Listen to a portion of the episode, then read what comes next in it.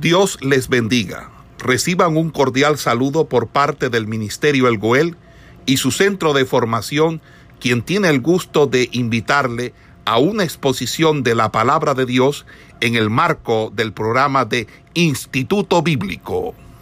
Vamos a continuar entonces la, la clase de propedéutica bíblica. Vamos a entrar este, a hablar acerca de las leyes del Antiguo Testamento, haciendo una pequeña introducción con respecto a este tema y es la siguiente. Las leyes eh, registradas en lo que es el Antiguo Testamento se encuentran en los primeros cinco libros de la Biblia.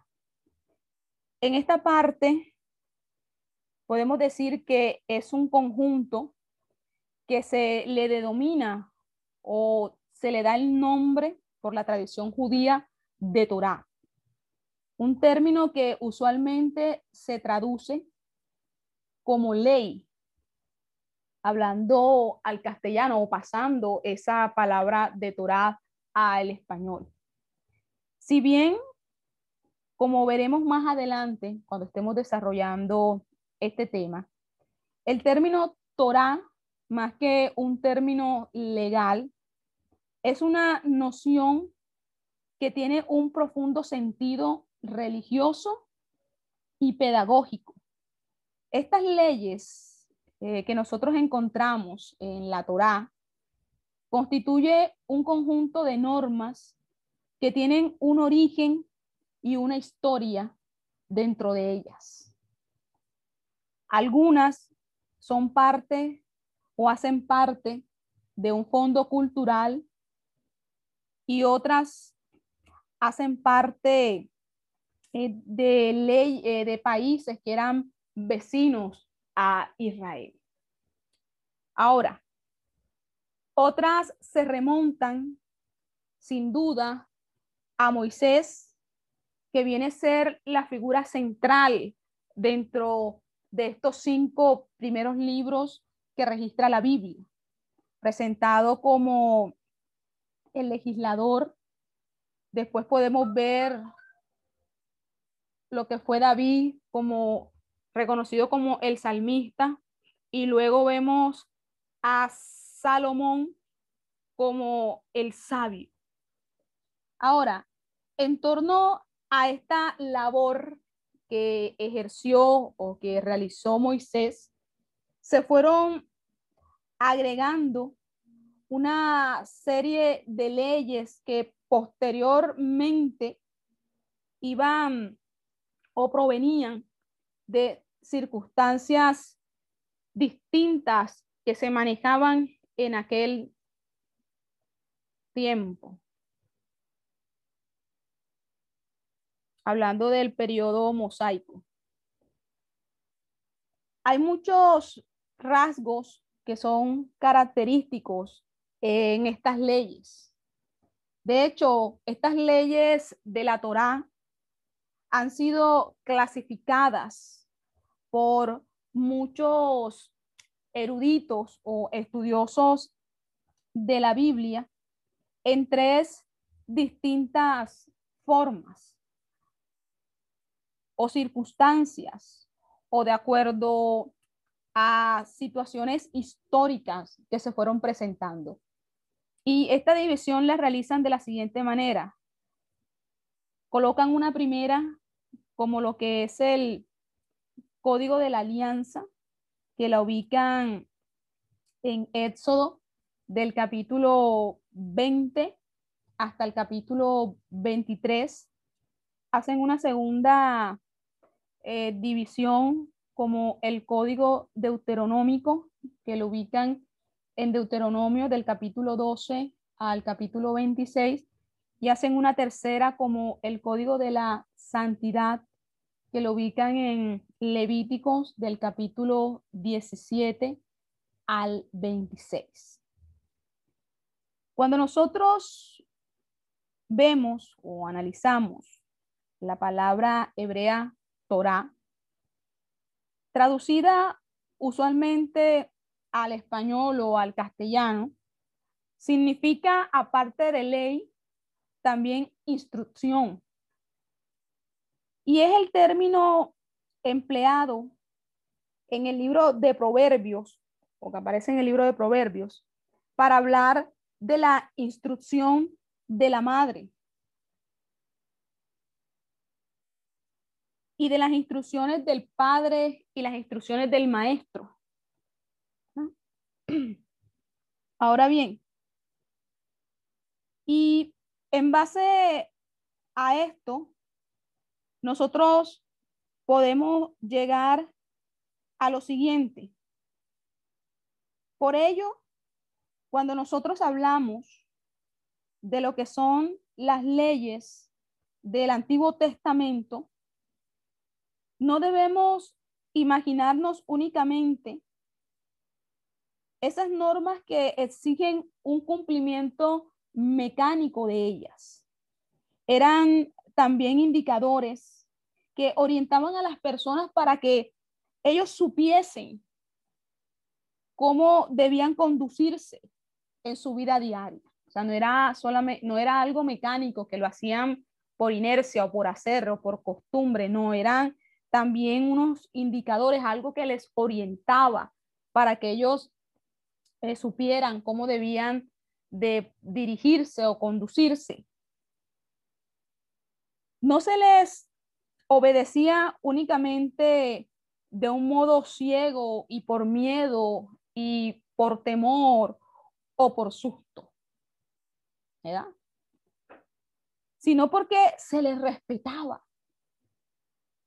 Porque en muchos casos hacían que sus vidas se condujeran de manera correcta y apropiada. Es por ello que tenían mucha relación con lo que eran sus vidas cotidianas. Eran una manera de ellos saber qué tenían que hacer. Ahora, nosotros nos vamos a encontrar dentro de, este, de estas leyes del Antiguo Testamento con las fuentes del derecho bíblico. Según la, la tradición bíblica, Abraham salió de Ur de los caldeos y llegó a la tierra de Canaán. Estos son los orígenes más antiguos que nosotros podemos trazar para el pueblo de Israel. Para esta época, el rey de Babilonia había codificado ya lo que se conocía como el código de leyes que llevaba su nombre. El rey se llamaba Amurabi, el rey de Babilonia. Muchos especialistas creen que Abraham o el grupo étnico al que él pertenecía conocía o tenía conocimiento de estas leyes. Otros, por el contrario, creen que los orígenes de la legislación de Israel o israelita se encuentran es en Canaán. Y que Israel tomó de sus vecinos más desarrollados eh, a nivel eh, cultural eh, algunas de esas leyes que ellos manejaban. Estas son, pues, posturas de algunos estudiosos o algunos eruditos con respecto a este tema.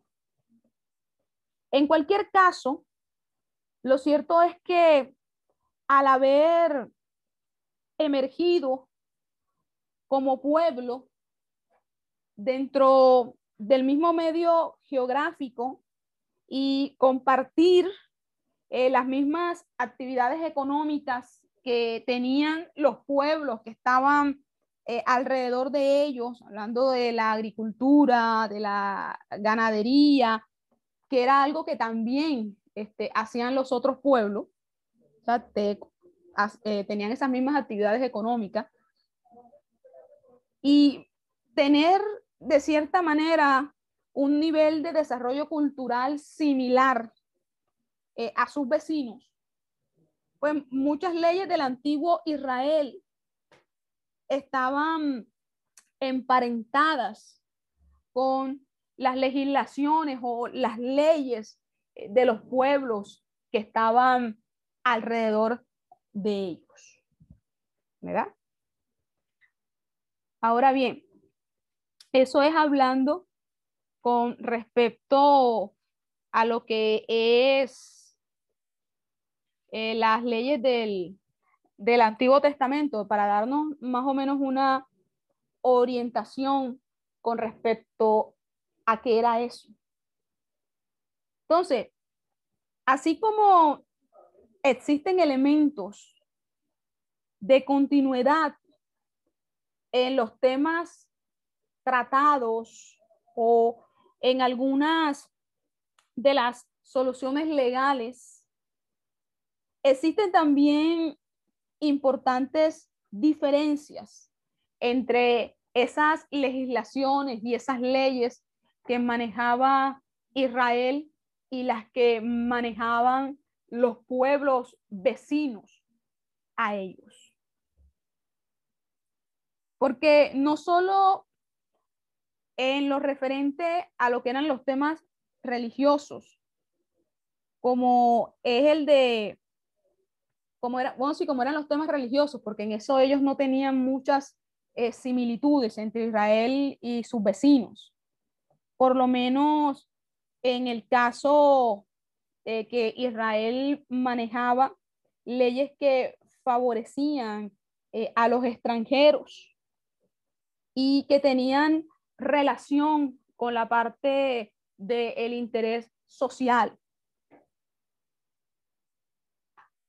Por ejemplo, si nosotros nos limitamos únicamente a los términos explícitos, a los términos que se utilizaban en el Antiguo Testamento, nosotros podemos colocar un ejemplo con respecto a algo que ellos manejaban al momento de dar el trato hacia los extranjeros. Si usted se va al libro de Levíticos, el capítulo 19, y lee el versículo 9 y 10, Levítico capítulo 19, 9 y 10, se va a dar cuenta de lo siguiente. Cuando ciegues la miel de tu tierra no cegarás hasta el último rincón de ella, ni espigarás tu tierra cegada, y no rebuscarás tu viña, ni recogerás el fruto caído de tu viña. Para el pobre y para el extranjero lo dejarás. Yo Jehová, vuestro Dios. ¿Vio? Habían eh, leyes muy diferentes eh, que manejaba Israel con respecto a sus otras naciones, pues a las naciones vecinas ellos tenían esto, de dejarla lo que eran las espigas, lo que caía en tierra para que eso sirviese de alimento para el pobre, para el extranjero, para aquel que lo necesitara. Si nosotros nos vamos y leemos Éxodo, lo que es el capítulo 20 y el versículo 10, usted se va a dar cuenta de lo siguiente. Éxodo 20, 20, 10 mire lo que, lo que nos dice, lo que nos dice allí. Mas el séptimo día es reposo para Jehová tu Dios. No hagáis en él obra alguna. Tú, ni tu hijo, ni tu hija, ni tu siervo, ni tu criada, ni tu bestia, ni tu extranjero que está dentro de tus puertas. O sea, habían, habían leyes, habían eh, cosas que regían, que favorecía a el extranjero. dentro del pueblo de Israel. Entonces, esto nos indica que el estatus legal concedido al extranjero en el Antiguo Testamento era una característica única, hablando de la par, eh, hablando del trato que se le daba dentro del pueblo de Israel y lo que era el mundo del antiguo cercano oriente. O sea, él se les daba un trato eh, especial a ellos. Ahora, las formas de las leyes en el Antiguo Testamento existen, nos vamos a encontrar que existen varias maneras de clasificar lo que son las leyes del Antiguo Testamento, ¿verdad? Hay varias maneras de nosotros poder clasificar estas leyes. Tenemos, por ejemplo, divisiones según su contenido y divisiones según su forma. Las divisiones según su contenido prestan atención a las grandes categorías o temas que juntan o aglutinan las leyes. Y podemos ver varios ejemplos con respecto a esto. Como primera medida, aquellas leyes que de un modo general protegen la familia, como por ejemplo el código legal y el código penal que nosotros podemos encontrar cuando leemos en Levíticos en el capítulo 18 y en el capítulo 20, que es donde se prescriben leyes que regulan la correcta conducta sexual, prohibiendo, entre otras, las relaciones carnales entre parientes cercanos. Si nosotros leemos allí en Levítico 18, 18, nos vamos a dar cuenta de, los, de, de, de eso.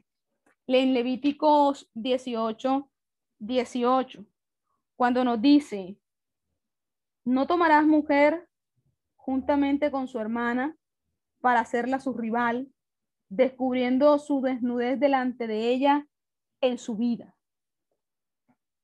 Y si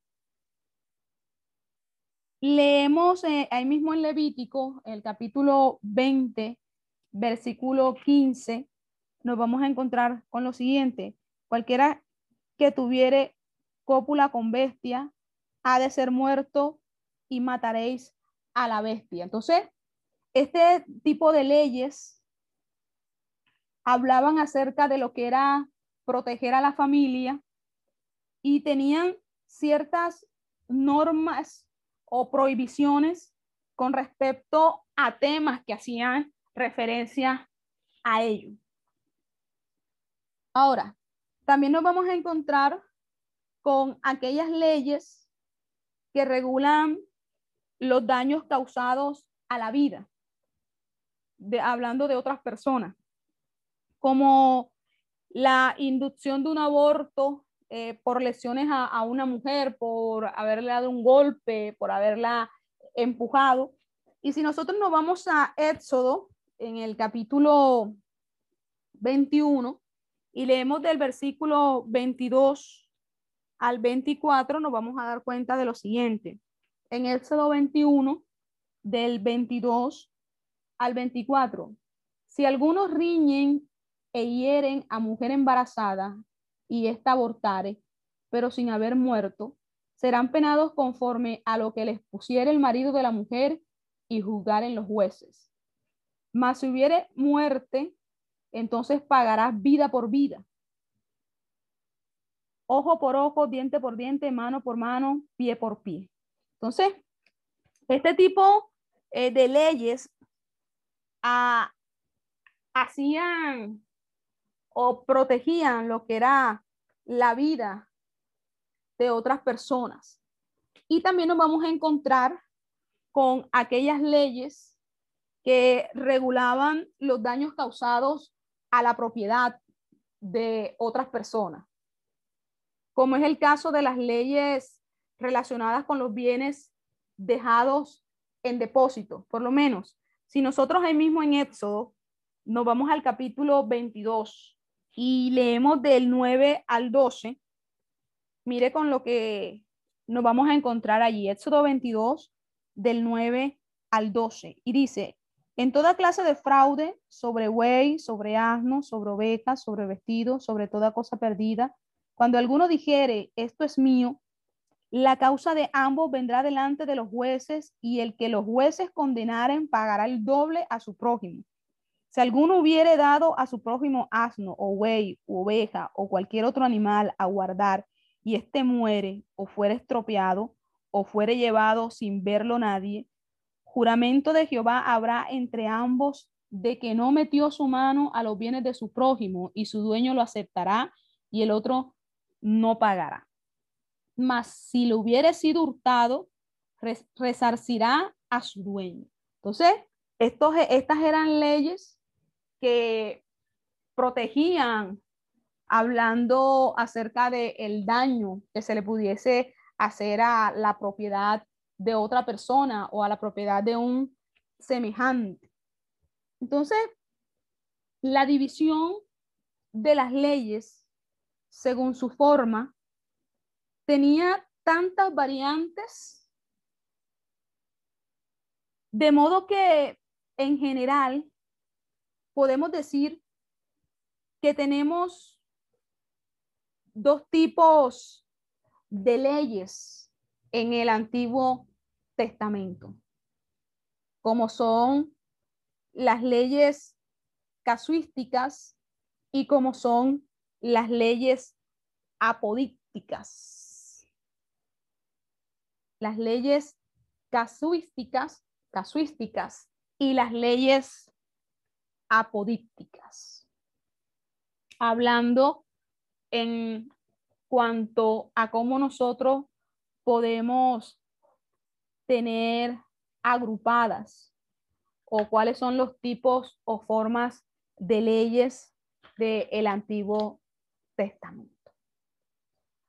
Ahora bien, dentro de la literatura eh, bíblica, nosotros nos vamos a encontrar con una diversidad de literatura. Nosotros estuvimos hablando eh, con respecto a la literatura eh, poética, estuvimos pues hablando un poco acerca de lo que eran los relatos bíblicos, pero ahora vamos a, a tocar un tipo de literatura que nosotros encontramos mucho en la Biblia y es la literatura profética. Esta literatura ocupa un lugar muy importante dentro de la Biblia. Esto se debe no solo a la cantidad de escritos proféticos que están allí eh, consignados, sino también al tipo de mensaje que ellos ofrecían, que ellos proclamaban. Entonces, esta literatura escrita que recoge la vida, que recoge la obra y que recoge el mensaje de cada uno de estos profetas que escriben dentro de la Biblia. Ahora bien, el mensaje de los profetas de Israel era dirigido primordialmente a los que formaban parte del pueblo de Dios. Los destinatarios principales eran los israelitas, que habían hecho una alianza histórica con Dios. Y esto surge que siempre o esto nos indica a nosotros que siempre existió una relación estrecha entre el profeta y el pueblo. Por eso el mensaje profético o la palabra que contenía era una crítica profunda al pueblo de Israel de alguna manera. A veces lo asimilaba, otras veces no lo asimilaba, otras veces lo retransmitía y otras veces lo repelía, o sea, no lo aceptaba. Entonces, en este sentido, vale enseñar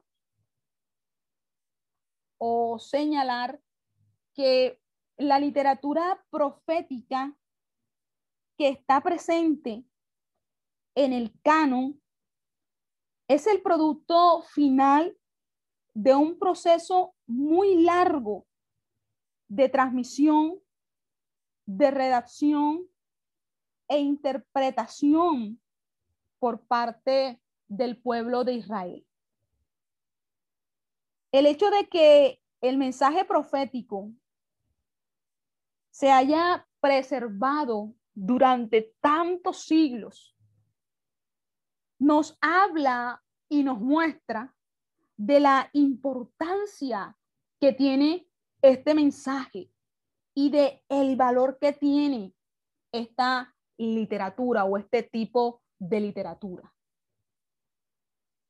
Es imposible hacer una interpretación adecuada de la literatura profética del Antiguo Testamento si primero no nos si, si primero nosotros no ubicamos a los profetas en un contexto religioso, en un contexto social, en un contexto histórico y en un contexto político. Cuando nosotros ubicamos a los profetas en cada uno de estos contextos, nosotros podemos entender mucho mejor este mensaje profético y esa literatura profética con la cual ellos escribieron. Entonces es muy importante tener esos contextos en cada uno de estos ámbitos. Es que ningún profeta vivió ni proclamó el mensaje porque sí. Todos pertenecían a una época específica y tenían características particulares. Por eso usted ve el mensaje de cada uno de ellos de manera diferente, porque afectaba mucho el tiempo, el momento, la época en el cual ese profeta se encontraba. Por eso lo que yo le decía de ubicar el contexto de cada profeta y eso nos va a hacer entender mucho mejor eh, el mensaje profético o la literatura o los relatos proféticos.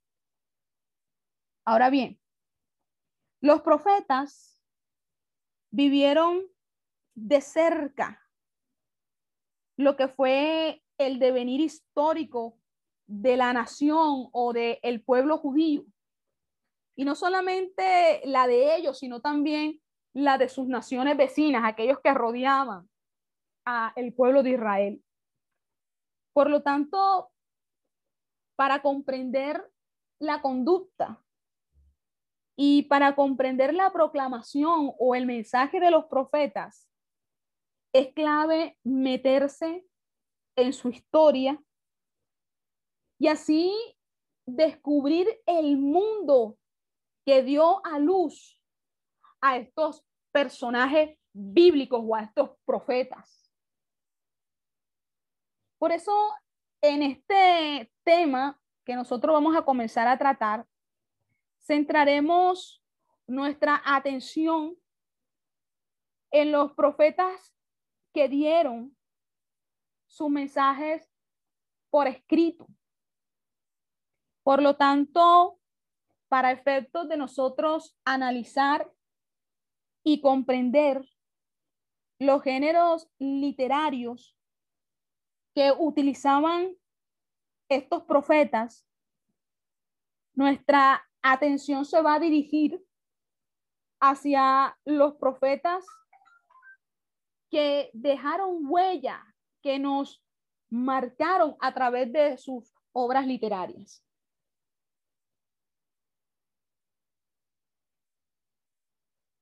Entonces, en base a esto, cuando nosotros nos vamos al siglo octavo antes de Cristo, Israel y Judá eran pequeñas monarquías que estaban divididas de acuerdo al poder y la ocupación de la tierra que se encontraba en medio de varios países vecinos, como era el caso de Edom, como era el caso de Moab, como era el caso de Siria, Finicia y otros países más que estaban alrededor de ellos. A su vez, ellos vivían bajo la presión opresora de potencias que se encontraban en lo que era el antiguo cercano oriente, como eran Egipto, Asiria y Babilonia. Estas grandes potencias siempre buscaban dominar toda la zona de lo que era Palestina antigua, ya que esta, esta zona constituía un puente comercial muy importante entre la región mesopotámica y lo que era el territorio egipto. Era una zona muy productiva y todas estas naciones poderosas siempre buscaron controlar, dominar todo ese espacio. Ahora bien, Israel, que hasta ese momento estaban eh, divididas en lo que era Israel en el norte, como lo era Judá en el sur, estaban en manos de estas potencias, de las que estábamos hablando eh, ahorita.